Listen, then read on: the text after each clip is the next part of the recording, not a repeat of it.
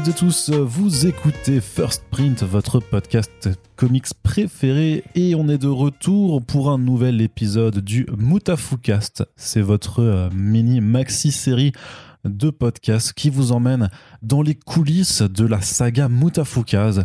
Vous le savez maintenant, puisqu'on le dit en préambule de chaque nouvel épisode, on fait ce podcast en compagnie du label 619 pour fêter leur arrivée chez Sèvres et la sortie de MFK2, le second arc de, de Mutafukaz. Et donc, bah, pour fêter ça, à la manière de ce que nous avions fait déjà pour les chroniques de Doggy Bags, on revient en podcast et euh, en fond et en comble sur tout ce qui a été euh, Mutafukaz depuis les premiers coups de crayon jusqu'à euh, la sortie de MFK2. Donc pour l'instant, on en est encore dans l'arc 1.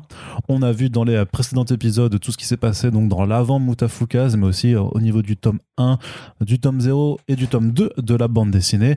Et puis maintenant, du tome 3. Et donc maintenant, on va pouvoir attaquer le tome 4. Et oui. Une partie de chemin fait. Alors voilà, vous l'avez reconnu, Ren est toujours avec nous. Oui, oui, je suis là.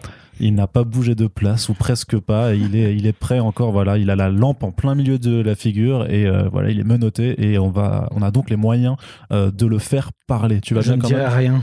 Ah bah dans ce cas le podcast risque d'être un, le podcast risque d'être un petit peu ennuyeux. Mais bon, alors euh, moi ce que je disais un petit peu c'est que euh, ce que j'avais dit un petit peu dans le précédent épisode c'est que à la fin notamment du tome 3, on voyait une pub pour euh, Doggy Bags euh, donc l'anthologie qui euh, commençait à se mener et en fait bah il y a quand même eu on sait aussi que bah entre tes débuts chez Ankama eh ben, jusqu'à jusqu'à jusqu'à ce que tu, tu quittes la boîte, bah ton statut a évolué.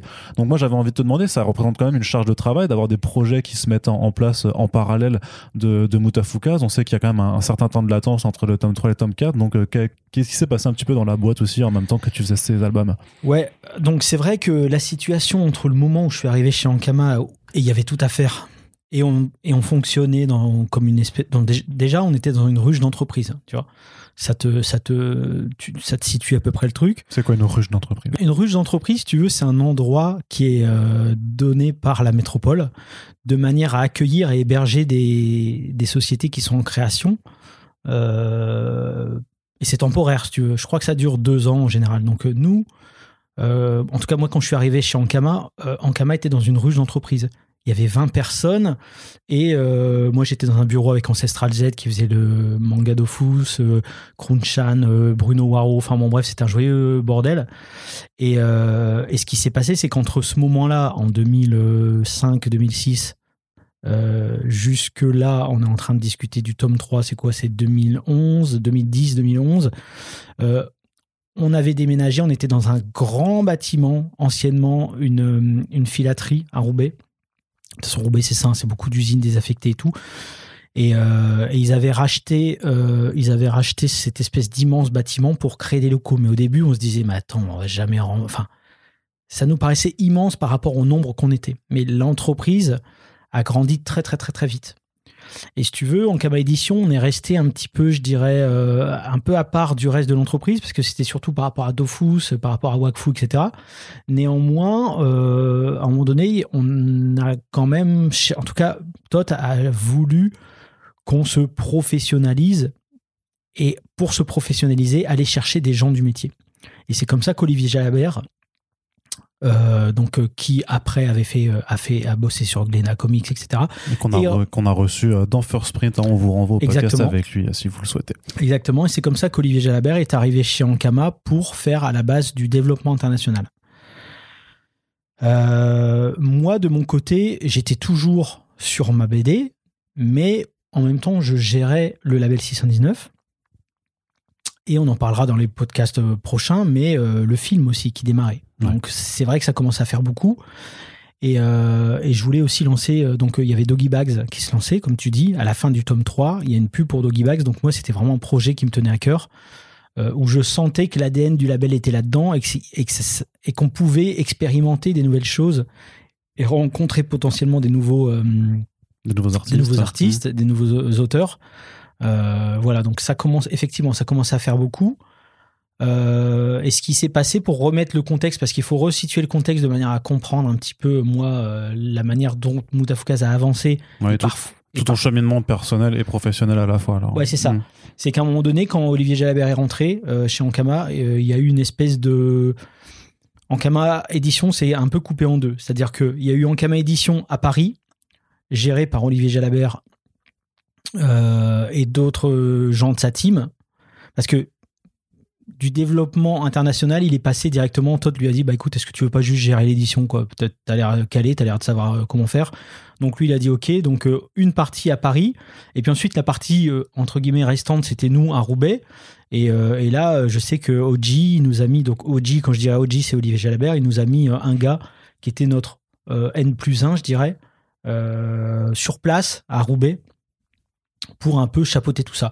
Mais là, si tu veux, à ce moment-là, euh, moi, je continue à bosser sur le label 119 sur ma BD, mais je voyais qu'autour, que tout autour, ça bougeait beaucoup. C'est-à-dire qu'il y avait beaucoup de nouveaux auteurs qui arrivaient. Donc OG, sa mission, c'était aussi d'aller chercher des nouveaux auteurs, euh, on va dire bankable, pour vraiment asseoir la maison d'édition. Euh, Chris, Morvan, c'est comme ça que qu'ils sont arrivés. Il y a eu une nouvelle collection qui s'est créée, qui s'appelait Kraken. Euh, enfin, il y a eu plein, plein, plein de trucs qui se sont passés à ce moment-là. Mmh. Euh, JD Morvan qui a amené aussi beaucoup de mangas dans la boîte, des, des nouveaux titres. Et, euh, et c'est vrai que et c'est vrai que moi j'avais plus trop si tu veux, j'avais plus trop de connexion avec ce qui se passait. Et moi, j'avais juste mon objectif, c'était je fixais ma ligne d'horizon, à savoir Doggy Bags, label 619, et puis vas-y, je, je, je, m'occupe de rien d'autre. Et puis ma BD, évidemment, et je m'occupe de rien d'autre que ça. Et moi, je sais que OG, euh, il me fait confiance. Il connaît mon boulot, il sait, il sait que je sais ce que je fais, donc il me dit t'occupes de rien. toi, tu fais semblant qu'on n'est pas là, tu continues ton délire, tu vas-y, tu fonces, euh, j'ai toute confiance. Donc c'est vrai qu'à ce niveau-là, euh, moi, mis à part qui se passait énormément de choses autour, euh, ça changeait pas grand chose à ma life, quoi, je dirais. Donc, pas tant d'impact que ça, en fait, euh, ces, bouleversements à côté sur euh, ta propre production? Sur ma propre production, à ce moment-là, non, si ce n'est que j'ai bon, quand même beaucoup de taf et que je vois aussi, tu vois, c'est toujours un peu de perturbant de se dire ah, tiens il y a une deuxième maison d'édition qui s'ouvre à Paris. Bon bah visiblement voilà c'est comme ça que ça se passe mais euh, voilà il n'y a pas pas plus d'enjeux que ça. Parce que tu n'échangeais pas avec eux? Bah, très peu, quoi. Non, mm. non, pour ainsi dire, pas. Sauf avec Oji quand il venait, tu vois. Oji quand il venait. Et moi, d'ailleurs, c'est un mec vraiment, j'étais content qu'il soit là, en fait, parce que je me disais, c'est bien, il va nous faire franchir un next step dans Kama Édition, tu vois. D'accord. Et euh, bah, le fait que d'avoir quand même le label 119 et Doggy Bags à gérer, c'est en termes de charge de travail. Par contre, c'est ce qui va euh, expliquer aussi pourquoi il se passe, il va se passer tellement de temps en fait entre euh, la sortie du 3 et du 4. Et le film. Et le film. Et le film aussi, ouais. Et c'est pour ça que le, sur le film notamment, je me souviens que OG avait amené un mec aussi qui, qui faisait de l'audiovisuel. Euh, donc un producteur. Et moi, quand il est arrivé, ce mec-là, je me suis dit super. C'est, ça va aussi bien m'aider par rapport à la production euh, de, du film Out of Case. Mais j'ai compris qu'en fait, il était euh, surtout là pour une nouvelle, enfin pour la prod du film de Fous, en vérité. Et, et en ça, ça m'a, allez, on va dire que ça m'a pas forcément aidé à ce, à ce moment-là, quoi. Tu vois. Sur ce tome 4, euh, tu pensais que ce serait la fin. Euh, tu savais pas encore qu'il y aurait un tome 5. En fait, c'était quoi tes envies euh, pour, pour ce tome 4 ben, Moi, par rapport au tome 4, normalement, comme on avait dit dans les podcasts précédents, ça devait se terminer en trois tomes. Et, tu vois, et je m'étais rendu compte que non, ça ne marcherait pas. À ce moment-là précis, je me disais, 4 tomes, ça ira, ça, ça se passera bien. Euh, mais au fur et à mesure de la prod, je me disais, ouais, mais alors là, je pars dans un truc un peu blockbuster, tu vois, avec des soucoupes volantes, des trucs et tout. Et je dis à OG, euh, je lui dis, mec, je crois que je vais pas réussir à boucler en 4. Est-ce que tu penses que on peut aller jusque 5, euh, tu vois, même si je considérais que j'avais pas encore forcément beaucoup de matière pour aller jusque, pour en faire un cinquième. Mais je lui dis, peut-être il y a moyen de trouver, tu vois, enfin, tu, vois, là, je sentais que j'allais pas, 4 c'était pas suffisant. Donc euh, donc lui ben comme je te dis, il me fait confiance, il me dit bah vas-y, fais ton fais ton truc, c'est toi qui gères euh, machin. Et moi au fur et à mesure, je, vois quand même que les projets continuent de s'accumuler euh, et notamment au travers du label 19 et je lui dis à ce moment-là ouais, j'aurais quand même besoin d'un assistant. Donc, parce que là, clairement, la charge de travail, elle était. En fait, peut-être que les gens se rendent pas compte, mais tu vois, déjà. Bah, déjà, faire une BD à temps plein, c'est quand même costaud. Euh, euh, nourrir, alimenter un label ou une collection, c'est très très costaud. Suivre des auteurs, c'est costaud. Et en plus, à l'époque, on n'avait pas de market com, tu vois. Mmh. On n'avait pas ça. Donc, si tu veux, il fallait faire le truc en solo. Et donc là, je sentais que la tâche commençait à devenir très très très euh, chronophage, même plus que chronophage, euh, j'ai envie de dire destructrice. Donc j'avais dit à OG, euh, écoute, moi il me faudra un assistant. Donc je sais qu'on avait fait des castings. Au final, on était tombé sur une assistante. Et moi, je disais à Yuck, donc Yuck qui était toujours avec moi, euh, qui bossait toujours avec moi, j'ai dit putain, ça nous fera du bien d'avoir une fille, tu vois, dans l'équipe, ça sera cool, etc., etc. Mais bon, au final, euh, ce qui s'est passé, c'est que je crois que même pour elle, la charge était très importante. Par exemple, des fois, on avait des grosses réunions parce que ce qu'il faut savoir aussi, c'est que euh, dans le même laps de temps, il y avait le magazine Hey. Tu te souviens du magazine Hey, un magazine artistique qu'on a, qu'on- qui était publié chez le label 619 Ah, je non. avec Anne et Julien qui étaient de Paris, il y avait eu des expositions, euh, notamment, euh, au- tu vois, euh, près du Sacré-Cœur, là, au- à, à la halle, euh, ah, je sais plus nom, bon, bref. Ouais, non, pareil.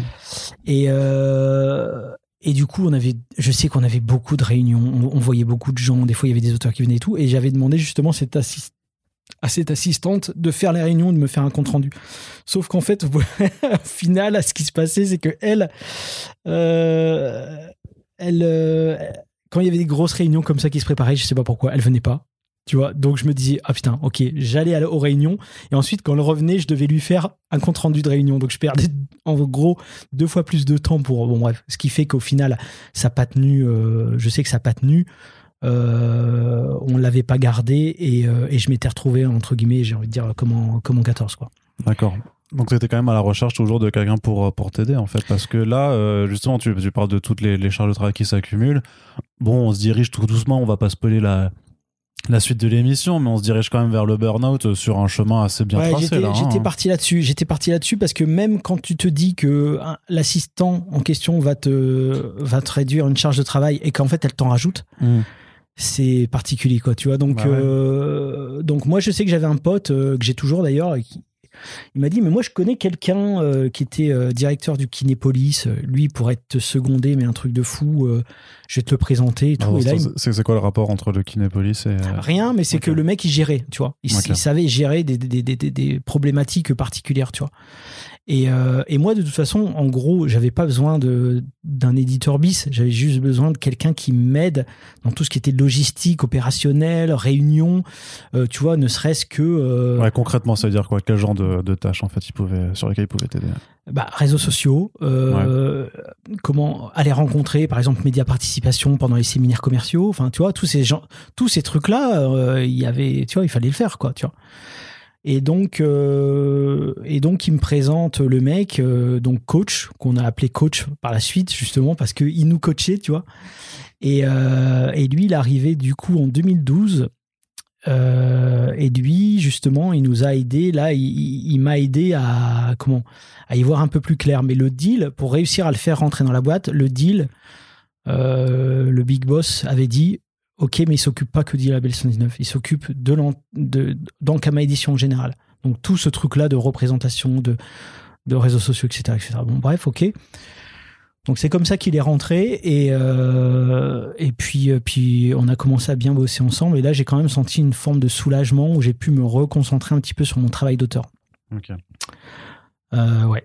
Ce qui permet de, revenir un peu sur, sur la BD, parce que justement, mais moi je trouve qu'on sent un petit peu quand même que à la lecture de ce tome 4, qui effectivement, euh, on va revenir sur le côté block- blockbuster juste après, mais on sent un petit peu qu'il y a effectivement des segments qui paraissent avoir été euh, rajoutés en fait, où tu sens que, alors c'est pas qu'ils sont en trop, mais tu dis c'est marrant parce que l'histoire en fait, elle aurait pu avoir une tournure euh, plus ou moins similaire sans qu'il y ait ça et sans que ce soit forcément important. Moi je pense notamment à, bah, l'assassinat du, du président, qui fait très, qui fait très euh, JFK. Ouais, c'est vrai. Alors, l'assassinat du président, c'est une scène euh, qui me paraissait nécessaire dans le sens où il fallait un événement qui fasse basculer l'alliance entre les extraterrestres et, euh, et tu vois, et, euh, et, les, et, la, et la- Les officiels. hein. C'est ça. Donc, euh, et donc, je m'étais dit que ça pouvait. Enfin, tu vois, je, c'était pas une scène gratuite, mais si tu veux, pour. Comment? Allez. Pour arriver, à ce, pour arriver à cet événement qui est la destruction de Dark Mid City, fallait que je mette les trucs en place les uns après les autres et ça prend du temps et ça prend de la page et c'est vrai que j'aurais pu faire l'impasse par exemple sur le, le gun porn là tu vois de tout ce qui est euh, système silencieux quand il s'en va quand crocodile va à l'armurerie etc mais en même temps je me disais aussi il faut il faut comment? Il faut pas que ça soit que du dessin ou de la narration utile. Il faut aussi que je me fasse plaisir. en général, ça, comment? Le lecteur, euh, si, si l'auteur prend plaisir à faire ce qu'il fait, le lecteur le ressent. Et tu vois, il prend plaisir à son tour. Donc ça, c'était un truc sur lequel je, tenais beaucoup. Euh, et donc, bah, effectivement, euh, ça nécessitait de faire des pages, de produire des pages. Et j'en étais arrivé à un, un moment où euh, donc, il y avait le coach qui était là, qui était en place, qui m'aidait sur, sur tout cet aspect opérationnel, etc. Tu vois, des fois, pour ne serait-ce que lancer un contrat, tu vois. Quand, quand, tu repères un nouvel auteur et qu'il faut lancer le contrat, mmh. bon, bah, jusqu'à présent, c'était moi qui lançais le contrat. J'ai l'impression que tu me parles de Pokémon, ça, tu vois un auteur et au lieu d'une Pokéball, tu, tu lances le contrat dessus. quand, tu commences à, quand tu commences à échanger avec le mec et tout, tu dis là, tu vois, bon, déjà, c'est chronophage tu dis tiens là il y a un truc, on en discute, on discute de son histoire, machin et tout. Si après derrière, en plus du suivi éditorial et tout, tu dois en plus euh, tu vois lancer les contrats, euh, tu vois donc euh, faire la fiche, tu vois la fiche préalable à la signature du contrat, tous ces trucs là. Voilà, c'était le coach qui les voilà, là pour le coup c'était le coach qui les faisait. Donc donc ça voilà en soi ça ça me comment ça ça m'épargnait énormément de temps, mais ce qu'il faut savoir, c'est que moi, je faisais aussi des allers-retours entre le Japon et la France. Euh, j'en ai pas fait énormément, mais c'était par exemple allez, deux semaines ou trois semaines qui étaient très intenses là-bas au Japon, tu vois, pour un peu superviser, voir un peu la suite des événements, etc. etc. Je me rappelle d'ailleurs d'une fois où euh, c'était, euh, on en parlera dans le podcast spécial pour le film, mais je me souviens d'une réunion où le, but c'était de retirer, ben, tu vois, 20 minutes au film, qui devait faire 1h50 et qui devait ne plus en faire qu'une heure 30 tu vois. Bon, bref. Donc c'est des trucs très intenses. Euh, et, je me souviens, on enchaînait au Japon parfois 7 heures de réunion euh, dans la journée non-stop. Ça veut dire qu'il y avait des gens qui nous apportaient à manger, etc. pendant la réunion. Et si tu veux, ma BD, il fallait que, je continue à l'avancer. Donc moi j'étais en décalage horaire. J'étais au Japon, explosé. Je faisais les 7 heures de réunion avec le studio 4C. Quand je rentrais euh, dans les appart-hôtels, je me mettais à la BD. C'est-à-dire, je, hop, je sortais la planche, je commençais à taffer. Donc je te dis, euh, je rentrais vers 20h, euh, à 1h du mat, heure locale, j'étais encore. Je faisais des réunions aussi euh, sur Skype avec coach qui était resté sur place à Roubaix pour continuer bah, à, être en contact, etc., etc. À faire le suivi de prod sur tous les autres projets. Ce qui fait que, en gros, sans m'en rendre compte, et, si tu veux, je sais pas si ça t'est déjà arrivé, mais à un moment donné, tu t'abats une telle charge de travail que tu as l'impression d'être surhumain et tu te rends pas compte qu'en fait, tu es très très proche de la rupture, tu as l'impression que tu vas pouvoir continuer, tu fais, en fait, putain, vas-y, j'y vais, bam, allez, les planches, tac, je me réveille, boum, on va faire les réunions et tout, ensuite. Enfin, tu sais, j'avais l'impression, euh, j'avais pas l'impression que, que ça allait craquer, quoi, si tu veux. Hmm. Et au fur et à mesure, j'ai senti que là, j'étais en train de me consumer euh, super méchamment, ce qui fait que quand on est arrivé euh, à la date de sortie de Mutafukaz, euh, donc 4, le 13 euh, février 2013, là j'ai senti qu'il y avait un drôle de truc qui se passait dans ma tête. Je me suis dit, qu'est-ce qui se passe? J'étais carbonisé. J'étais absolument carbonisé. D'accord. Mais on, va revenir euh, sur cet état-là. Euh, enfin, on va revenir dessus parce que moi, je fais bien. J'aime bien faire des petits allers, des allers-retours. Je sais quand même euh, de mémoire aussi que, et je reviens sur sur ma question précédente par rapport à l'assassinat du président, qu'il y avait potentiellement quand même en fait que tu l'as mis aussi dedans parce qu'il y avait potentiellement un projet de It Came from the Moon 2, mais qui finalement n'a pas vu n'a pas vu le jour. Ouais, c'est vrai. En fait, Ouais, alors du coup, la scène de l'assassinat de JFK, ça c'est dans le tome 5, mais du coup, on, ça, on, en parlera peut-être plus tard.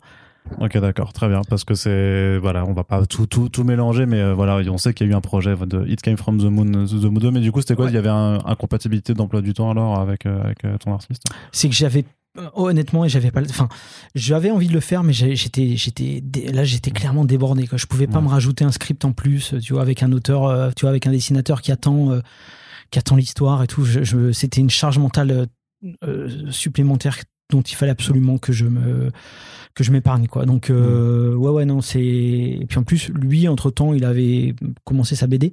Tu vois pourquoi j'ai voulu détruire le monde. Donc je me suis dit bon bah c'est bien ça va temporiser. Qui fasse les choses de son côté aussi. Voilà. euh, alors, mais justement, ce que tu mentionnais le gun, le gun porn, et moi, c'est aussi quelque chose que j'avais remarqué au fur et à mesure de la progression de Mutafukaz, euh, d'avoir un peu une forme, un petit peu même de maturation à la, de, dans ton écriture, mais aussi dans le fait d'aller vraiment prendre des choses du réel pour les foutre dans ta BD, parce qu'en fait, bah, tu fais, on, on le sait, euh, tu fais de la recherche, tu fais beaucoup de recherche, tu te renseignes beaucoup sur euh, tout ce que tu in- incorpores dans, dans tes œuvres. Et donc là, tu as quand même justement ce passage où tu expliques vraiment la façon de fonctionner euh, du silencieux, qu'en fait, ce que tu vois dans les films, bah, c'est pas possible parce que ça, ça, ça fait quand même vachement, vachement du bruit. Et quelque part, qui rejoint aussi de toute façon bah, tous les, toutes les petites, euh, tous les accompagnements de tests qui- qu'on retrouve déjà dans Doggy Bags aussi. Ouais, voilà, pour... euh, tout à fait. Ça, ça vient du fait aussi que pour le film, j'avais fait des tirs. Tu vois, j'avais fait du tir à l'arme à feu euh, avec des instructeurs et j'avais appris des petits trucs que je trouvais super intéressants et du coup, je voulais le retranscrire dans, tout simplement dans la BD. Aussi parce que, euh, bah, tu vois, moi, ça m'intéressait. Je me disais, ok, euh, imagine, il y a, tu vois, euh, un discours présidentiel. À combien de mètres tu peux shooter le mec, tu vois, pour la BD, pour que ce soit crédible. Donc, tu te renseignes, tu commences à te renseigner. Donc, ben, 800 mètres, 800 mètres, ça commence à être déjà compliqué. Mais en même temps, il y a, y a déjà eu des tirs à 1200 mètres. En même temps, si tu rajoutes un silencieux, ça réduit la portée. Enfin, tu vois, et tous ces là où j'aurais juste pu faire, on s'en fout, il a 1200 mètres, un silencieux, il tire. Je me dis, ah ouais, mais non, c'est pas crédible, tu vois. Moi, des tentacules euh, qui sortent des voitures, euh, des hommes en noir, euh, tu vois, des, Oui, des soucoupes volantes, oui. ça, j'ai aucun problème. Mais un mec qui tire à 1200 avec un silencieux Non. Donc là, c'est là, c'est là, c'est là où il y a la, bah, la suspension volontaire d'incrédulité, tu vois. Moi, j'arrive à la mettre sur certains points et j'arrive pas à la mettre sur d'autres. C'est assez particulier, si tu veux. Mais je pense que ça fait partie aussi euh, de, de ma volonté de rendre l'univers crédible malgré tout. Tu vois, je mets des guillemets à malgré tout. Euh, c'est que si tout est what the fuck, euh, alors, alors plus rien n'est what the fuck. Tu vois ce que je veux dire? Donc, euh, et puis, et puis moi j'aime bien aussi apprendre des petits trucs des fois dans les BD. Ça, ça, il y a quelques mangas euh, où j'ai appris des choses où je dis ah putain c'est intéressant de mettre ça dans le, le récit. euh. Et bon ouais, c'est Ouais, un kiff des, quoi. des- un- données en plus, quoi. Tu t'es, t'es pro NRA du coup alors c'est. euh, Ah, non, non. non, non, non, mais moi, comme je dis toujours, c'est que j'ai grandi, euh, tu vois, avec euh, les actionneurs des années 80. Donc, si tu veux, des armes à feu, pour moi, ça faisait partie. Pour moi, c'était l'accessoire de, de l'homme euh, qui passe à la télé, quoi, si tu veux. C'est, je me suis jamais posé la question par rapport à ça. C'est, si tu veux, c'est, c'est des choses qui sont vraiment venues tardivement, mais moi, comme j'ai grandi avec cette imagerie, Jean-Paul Belmondo, il avait toujours son gun à la ceinture. Euh, Stallone, il avait toujours, euh, si pas un arc avec des flèches explosives, une, une M60. euh, enfin, tu vois, dans mon environnement quotidien, les, mon environnement quotidien était constitué de, d'imagerie d'armes à feu, quoi. Tu vois, dans les années 80, euh, je- ouais, c'est. Alors peut-être que j'allais vers ça aussi, mais. euh, mais tu vois, ouais, c'est ça faisait partie. J'ai envie de dire, ça faisait partie depuis petit de euh, de, de références. c'est une iconographie qu'on retrouve de façon omniprésente dans énormément de sphères culturelles, que ce soit dans le cinéma, et dans mais le pulp, et dans l'exploitation, ouais, évidemment, ouais. Dans le jeu vidéo maintenant aussi, c'est, euh, omniprésent en fait comme, comme imagerie, donc c'est pas forcément, on va dire, bizarre que, euh, que ça se retrouve euh, aussi là-dedans. Par rapport encore juste à cette scène, quand la tête du président explose, enfin, tu, il y a pas un moment où tu dis, vas-y, c'est, ça devient trop graphique ou pas. Bon, la BD est déjà Ah non, très non, violente depuis le début, mais Non, parce que je- en fait, j'étais étonné de, de voir. ce- enfin, bon, après, on va pas rentrer dans les détails, mais c'est pour te dire, même, je m'étais même acheté un, je m'étais même acheté un bouquin sur le sur le tir, euh, sur le sniping, euh, où il fallait prendre en compte, euh, le- tu vois, la direction du vent, le poids de la balle, le tout, enfin, tout un vieux délire. C'est un bouquin ultra technique euh, qui me sert à rien au final, parce que je, je me dis, ouais, non, mais là, ça va un peu trop loin. Mais un comment? Une balle à, tout- à lancer à pleine vitesse d'un fusil sniper type Dragunov, c'est tu enfin c'est les dégâts sont très très très impressionnants quoi, très ouais. Donc c'est ça aussi que je voulais mettre, tu vois, dans dans la BD quoi. Même si ça reste de la BD, hein, tu vois. D'accord. Et alors pour ce tome 4, tu disais que euh, tu voulais en faire une forme de, de blockbuster parce qu'il y a aussi euh, un, un défi quand même en tant que scénariste, en, tant- en tant qu'auteur de bande dessinée, quand tu fais une série de, de- qui quand même devient de long cours, bah faut maintenir l'intérêt. Donc est-ce que le fait d'avoir des montres religieuses géantes, c'est aussi fait quelque part pour euh, maintenir l'excitation autour, Ouais. autour, de- autour du titre. euh. Je vais dire un truc, les montres religieuses, j'aurais pu m'en passer clairement. Je veux dire, euh, c'était là, c'est un segment que je me suis rajouté pour deux raisons. La première, c'est que je me disais, merde, c'est quand même con d'avoir. tu t'es dit, merde, il n'y a toujours pas de montre religieuse. genre. Non, non, mais juste, je me suis justement dit, merde, c'est quand même con d'avoir installé une histoire de montre religieuse géante dans le tome 0 et ensuite de ne plus jamais en entendre parler. Donc je me suis dit, bon, au-delà du fan service, je me suis dit, il faut quand même à un moment donné justifier les choix euh, précédents parce que sinon c'est juste un fourre-tout, euh, même si ça reste de toute façon une espèce de fourre-tout visuel, mais au moins qu'il y a un semblant de cohérence, tu vois. Donc l'idée euh, de, de remettre des montres religieuses a germé dans mon, esprit. Et puis la, la deuxième raison, c'est que je me disais, ouais, mais les catcheurs, si on n'entend plus parler là à partir de maintenant, euh, tu vois, il manque un truc. Euh, il manque un truc. Il faut qu'ils aient leur, euh, il faut qu'ils aient leur moment de gloire, tu vois. Et, euh, et moi, comme j'étais bien branché euh, Qua- quatre cavaliers de l'Apocalypse, il y a beaucoup de références bibliques dans Mutafukaz. Bah, ils sont à cheval en plus, Quatre. donc, euh, Ouais, ouais, ils sont à cheval. Il y a, pour moi, El Diablo, c'est guerre, tu vois. Pestilence, c'est Becquerel Boy, etc. etc. Voilà, je me suis dit, vas-y, je peux pas passer à côté. Faut, j'ai envie de le faire. hein, J'ai, j'ai envie de le faire. Et quand c'est comme ça, j'appelle Florent. Je lui dis, mec, Donc Florent Maudou. Florent Maudou. Je me dis, c'est la voie de la raison par rapport à des trucs euh, comme ça. Euh, je lui dis, mec, écoute, voilà mon problème. C'est que normalement, j'aurais dû clore la série Moutafkaz au chapitre, euh, au tome 4. Problème, c'est que compte tenu du tome 0, compte tenu du fait que les catcheurs n'ont pas eu leur heure- de gloire, j'ai envie de faire ce genre de scène. Qu'est-ce que t'en penses tu vois? Et puis lui il me pousse. Ouais, ouais, vas-y, tu devrais le faire et tout. Je dis ouais, mais après, techniquement, je me sens très très limité parce que dessiner des chevaux, c'est déjà complexe. Des chevaux contre des montres religieuses et géantes avec euh, des catcheurs, avec des tronçonneuses euh, sur les chevaux et tout. Enfin, tu sais, je me disais, oh là, là, là, je crois que je suis peut-être un peu trop ambitieux par rapport à mes propres compétences et scénaristiques et techniques, etc. Et du coup, il me dit, ouais, ouais, bah, écoute, si tu veux, tu passes à l'atelier, puis on en discute ensemble et tout. Donc, euh, je suis passé à l'atelier et ce segment-là, euh, il m'a vraiment, vraiment, vraiment aidé euh, pour le storyboard, tu vois, pour amener une espèce de, de densité, de côté épique, etc., etc., que j'aurais peut-être pas eu forcément si moi j'avais pris les, les, commandes. Et en plus, ce Flo, il connaît très bien les chevaux. Il en a d'ailleurs euh, un, tu vois, Kid. Si tu m'écoutes, bah non, les chevaux, ça écoute pas les podcasts. Je sais Donc- pas. hein. C'est pas comme forme Peut-être d'ASMR. peut-être que euh, si, peut-être ouais, que si. Bon, on ne sait pas. Toujours est-il que euh, et, et du coup lui, il, il pouvait aussi me conseiller, tu vois, ah ton genou, l'articulation elle est un peu flinguée, euh, ah ton cavalier il est trop loin, il est trop près, enfin tu vois, il est il est il est mal positionné sur le cheval, etc., etc. Donc euh, donc voilà. Euh, donc quand j'ai su que j'avais le soutien de Flo, j'ai dit vas-y, je fais la scène.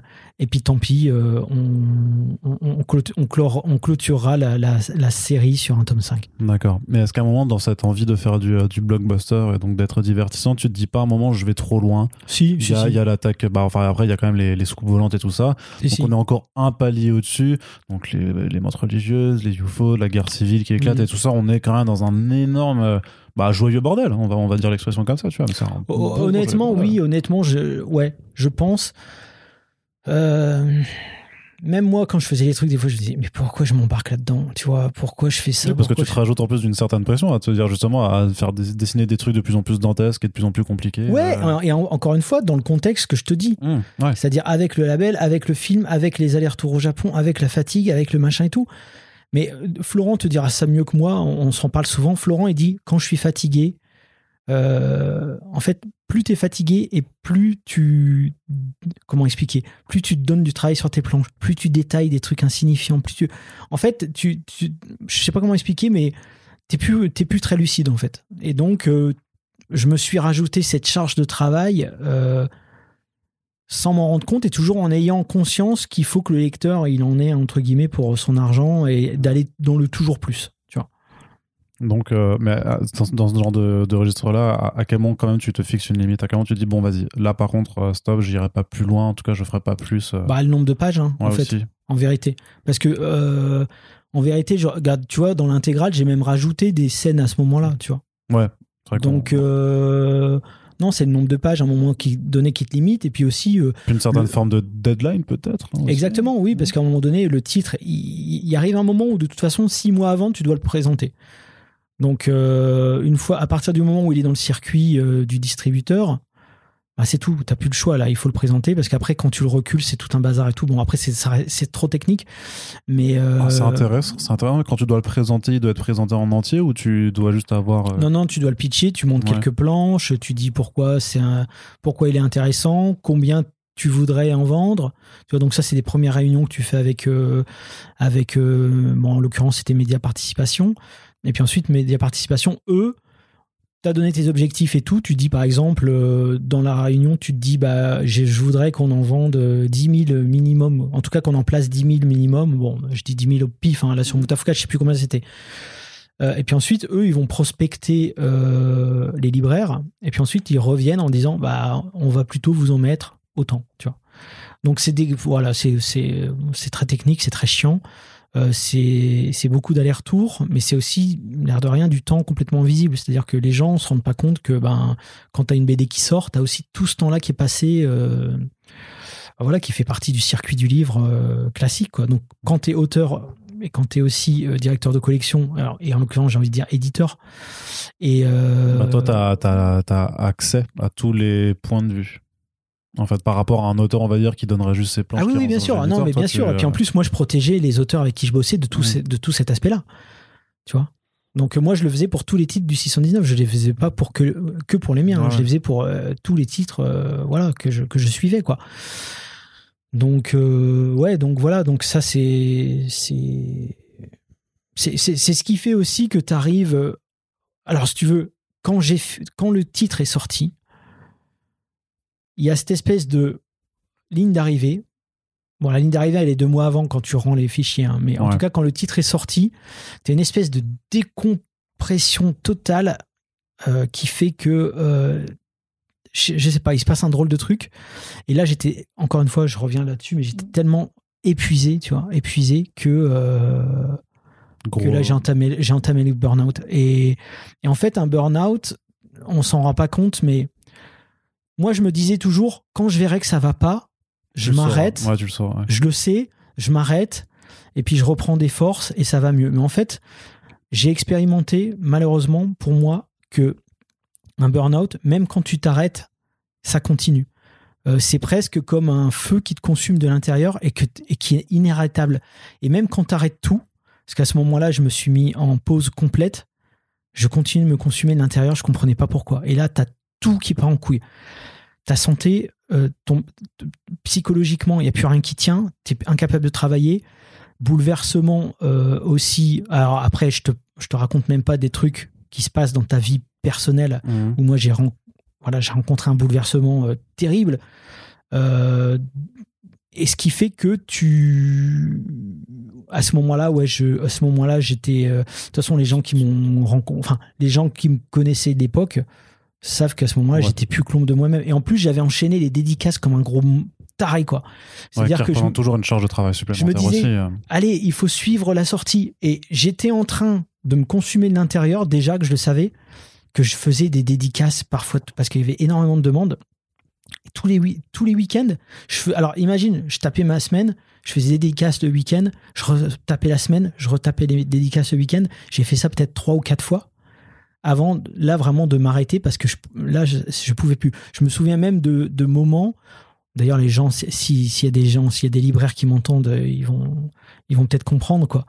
Mais il arrive un moment où je me suis même arrêté euh, pendant la dédicace. J'ai dit, j'y arrive plus. Ouais. J'y arrive plus. Bah, viens, on va aller boire un coup. J'ai dit, non, je, je, veux- je veux rentrer, en fait. Si tu veux, j'étais dans un tel. C'est difficile à comprendre pour les gens qui ne l'ont pas traversé, mais tu as un tel niveau d'épuisement que euh, même parler, t'y arrives plus. Tu veux Ouais. juste euh, plus être là, en fait, tu vois. Voilà. Donc euh, j'en étais arrivé à ce, stade-là, à, à la sortie du, à la sortie du, du, du tome 4. Ouais, début, début 2013, mais d'autant plus quand, que à la base, tu voulais le sortir un petit peu avant, puisque bah, 2012, décembre 2012, 21 décembre 2012, Exactement. c'est l'apocalypse. T'as quand même un tome qui est apocalyptique. Justement, bah, Mhm. on parlait des quatre cavaliers de l'apocalypse et tout ça. Donc, euh, t'as pas pu tenir euh, cette, cette deadline au final. Le, le tome n'a pas pu sortir à, à la fin de l'année, mais t'as quand même fait quelque chose en compensation hein, pour, pour accompagner. Alors. Ouais, parce que vraiment, moi, pour moi, cette date, euh, 21 décembre 2012, je me disais, il faut absolument que Moutafkas 4 sorte à ce, à ce moment-là. C'est, c'est le thème, tu vois. c'est l'apocalypse. Euh, malheureusement, bah voilà, pour toutes ces raisons, j'ai j'ai pas réussi et je comment j'avais dit, euh, j'avais réussi à faire un, un- un journal de l'apocalypse. Euh, c'est-à-dire euh, c'est quoi c'est quatre pages hein, c'est c'est un, un format journal quoi si tu veux. Il y avait eu ça avec euh, le visiteur du futur d'ailleurs juste avant euh, je crois ou juste après. Non je crois que c'était juste après. Bon bref peu importe Je tu sais des fois je m'en je m'en enfin au niveau des dates je suis parfois un peu confus. Mais euh, mais toujours est-il que oui, je me suis dit, il y aura pas le tome 4 en librairie à ce moment-là, mais au moins, il y aura cette espèce de, euh, de petit journal qui fera, qui rappellera aux gens que le tome 4 sortira plus tard. C'était une manière un petit peu, euh, on va dire, un rappel, euh, une façon de marquer la date, tu vois. Et puis aussi une manière d'annoncer la- la- l'arrivée prochaine de, bah, de, de, de la sortie du 4, quoi. Alors, comment tu l'as construit, ce journal? Bah, que- C'est un journal de l'apocalypse. Il y a une interview dedans. Il y a d'ailleurs, il- d'ailleurs, c'est une pièce collector maintenant, je pense, parce que Bah ouais. euh, ça avait été, euh, si tu veux, ça avait été distribué dans quelques librairies, mais pas pas toutes. Je me rappelle que j'étais allé à, dans deux librairies à, à Lille et ils l'avaient pas ce jour-là. Euh, mais par contre, après à Angoulême, le Angoulême juste après, parce que donc 21 décembre, c'était l'Apocalypse. Ensuite, il y a eu Angoulême, et là, Angoulême, ça a quand même pas mal distribué sur le stand. Euh, et puis ensuite, euh, puis la sortie, c'était le 13 février. Donc, tu vois, ça tout se suivait. Mais euh, j'avais fait, je me souviens, une, une petite carte de la météo où, euh, où tu vois qu'il faisait, euh, il y avait des espèces de, de catastrophes un peu partout dans les États-Unis, etc. Et même en France. Et sauf qu'il y avait grand soleil à Bugarak. Parce que Bugarak, c'était euh, la ville dont on disait, euh, le village, tu vois, dont on disait que, euh, que, que la- l'apocalypse allait épargner ce- cet endroit-là. Et je me souviens que j'avais même voulu, je m'étais dit, ah, ça serait excellent, c'est que si le tome 4 de Moutafkas sort le 21-12, il faut que j'aille faire une dédicace à Bugarak, tu vois. Mm. Euh, c'était ça l'idée, euh, c'était un peu le concept euh, marrant, quoi. Mais bon, voilà, c'est tout, j'ai pas réussi. Dans le village où ouais, où il y a tous les gens qui sont un peu illuminés, on va dire, et euh, allaient se réfugier. Je sais pas, je sais pas s'ils avaient construit des bunkers ou qu'ils Je sais pas s'ils avaient construit des bunkers, mais, déjà rien que la, la montagne faisait office de bunker naturel déjà, tu Ouais. vois. Donc. euh, Mais t'es ouais. allé là-bas quand même? Non, non, non, non, je suis pas allé, non, non, non, non, non. Bah non, vu qu'il n'y avait pas la sortie du bouquin. euh. Non, je veux dire même en, en dehors de ça, juste pour. non, non, je- je- c'est vrai hein. que j'y suis jamais allé. Faudrait que j'aimerais bien y aller, tiens. C'est Ouais, faire un petit, un, un petit pèlerinage euh, en attendant la, la prochaine, la prochaine euh, fin, fin du monde. Et tu sentais quand même le, bah justement, notamment avec euh, Angoulême et tout ça, que ça, reprenait. Parce que c'est c'est ce que je disais avant, il faut maintenir la Terre aussi. Euh, trois ans qui séparent les, deux tomes. Donc, bien sûr, il y a plein d'autres projets. Donc, le label 119 n'est pas en pause pendant ce temps-là. Donc, tu arrives à faire parler euh, bah, du label, de ton nom aussi, parce que tu écris encore euh, aussi à côté, hein, euh, notamment euh, bah, pour Doggy Bags et tout ça. Donc, mais il faut quand même di- dire Moutafoukaz revient, ça fait trois ans qu'on attend euh, Ouais, ce, tome-là. Euh, c'est toi qui gères la com aussi, parce que tu nous as dit que voilà, c'était toi qui devais le faire. Ouais, alors euh, je, je me souviens, cet Angoulême-là, j'étais pas bien. Euh, ça, ça préfigurait de, de, de ton burn-out qui Ah ouais, j'étais déjà hein. super pas bien, mais euh, mais il y avait d'autres choses, tu vois. Il y avait des doggy bags qui sortaient. Euh, Je dédicassais, il y avait toujours des gens qui venaient dédicacer les anciens Moutafkaz, qui me disaient il sort quand le 4 Je disais c'est vrai, il est, il est en cours, il est, etc., etc. Et puis euh, ouais, mais ouais, pas, en- je, je te dirais pas plus que ça. Par contre, je sentais qu'il y avait un gros engouement qui était en train de se créer autour du label 619, ouais. Tu vois, et nous déjà, on commençait à faire beaucoup de dédicaces en team. Tu vois, j'étais avec Florent, euh, Ouais. J'étais avec Blacky, il y avait Aurélien Ducoudray aussi à, cette, à cet Angoulême-là précisément. Euh, je me souviens, j'ai comme ça des visions. euh, Je me souviens parce qu'à chaque euh, Angoulême, j'ai une forme de entre guillemets déguisement. Et là, à cet Angoulême-là, j'étais euh, déguisé en flic de Los Angeles, euh, tu vois, avec la chemise noire, le badge, euh, les lunettes de soleil, euh, crâne rasé. Je m'étais fait des grosses moustaches. Je- il faut que je revoie ces photos. Ah ouais, ouais, ouais. Et, euh, et c'est grâce à ça que j'arrive à me situer dans le temps là. Mais oui, oui, c'était cet Angoulême-là. Et je me souviens que j'étais euh, j'étais assez euh, dans ma tête. Ça, ça partait déjà bien en sucette là. D'accord, mais tu savais par contre quand même que le tome 5 serait vraiment le dernier cette fois, parce que par, par rapport à avant, tu, tu, tu, tu te disais pas que tu allais commencer à le dessiner ensuite et tout ça, et que, euh, et que bah, peut-être que tu allais encore voir que ça allait être, ça allait être allongé, c'est-à-dire qu'on est vraiment sur le cas de figure où tu avais vraiment pris bah, ces, ces pages qui étaient en trop, et tu t'étais dit, ça c'est bon, ce sera le tome 5 et ce sera la conclusion. Ouais, c'est ça, ouais. Ça va très bien. C'est ça, tout en me disant, euh, il n'y a pas assez de matière pour faire un tome 5, tu vois. Donc, euh, il va falloir quand même euh, que je, tu vois, que je mette des, justement des éléments comme l'assassinat de JFK, tu vois, qui Ouais. était supposé être, euh, qui était supposé être à la base euh, un, comment ça s'appelle, un- un- une espèce de spin-off, un It Came from the Moon 2. Ouais. Je me suis dit bon bah tiens, là ça sera l'occasion, tu vois, de mettre une partie de ce que je voulais mettre dans It Came from the Moon 2. Euh, etc. Quoi. Mais je savais déjà aussi que dans... Alors, si tu veux, c'est vrai que le tome 5, il y a beaucoup de gens qui ont été un petit peu déçus parce qu'ils ont pensé qu'après le tome 4, ça allait aller encore plus crescendo. Tu vois. Ouais. Sauf que, comme je te dis, en vérité, cette espèce d'épilogue, d'épilogue de la série aurait dû être à la fin du tome 4. Donc ça montait en tension, ça redescendait, et puis c'était tout. Euh, là, comme euh, ça monte, monte, monte, monte, monte, et ensuite ça se coupe, et le tome 5 sort, genre deux ans plus tard, et puis là d'un coup les gens se disent Mais attends, il est supra calme le tome 5 en fait, tu vois. Mm. C'est une espèce d'atterrissage en douceur.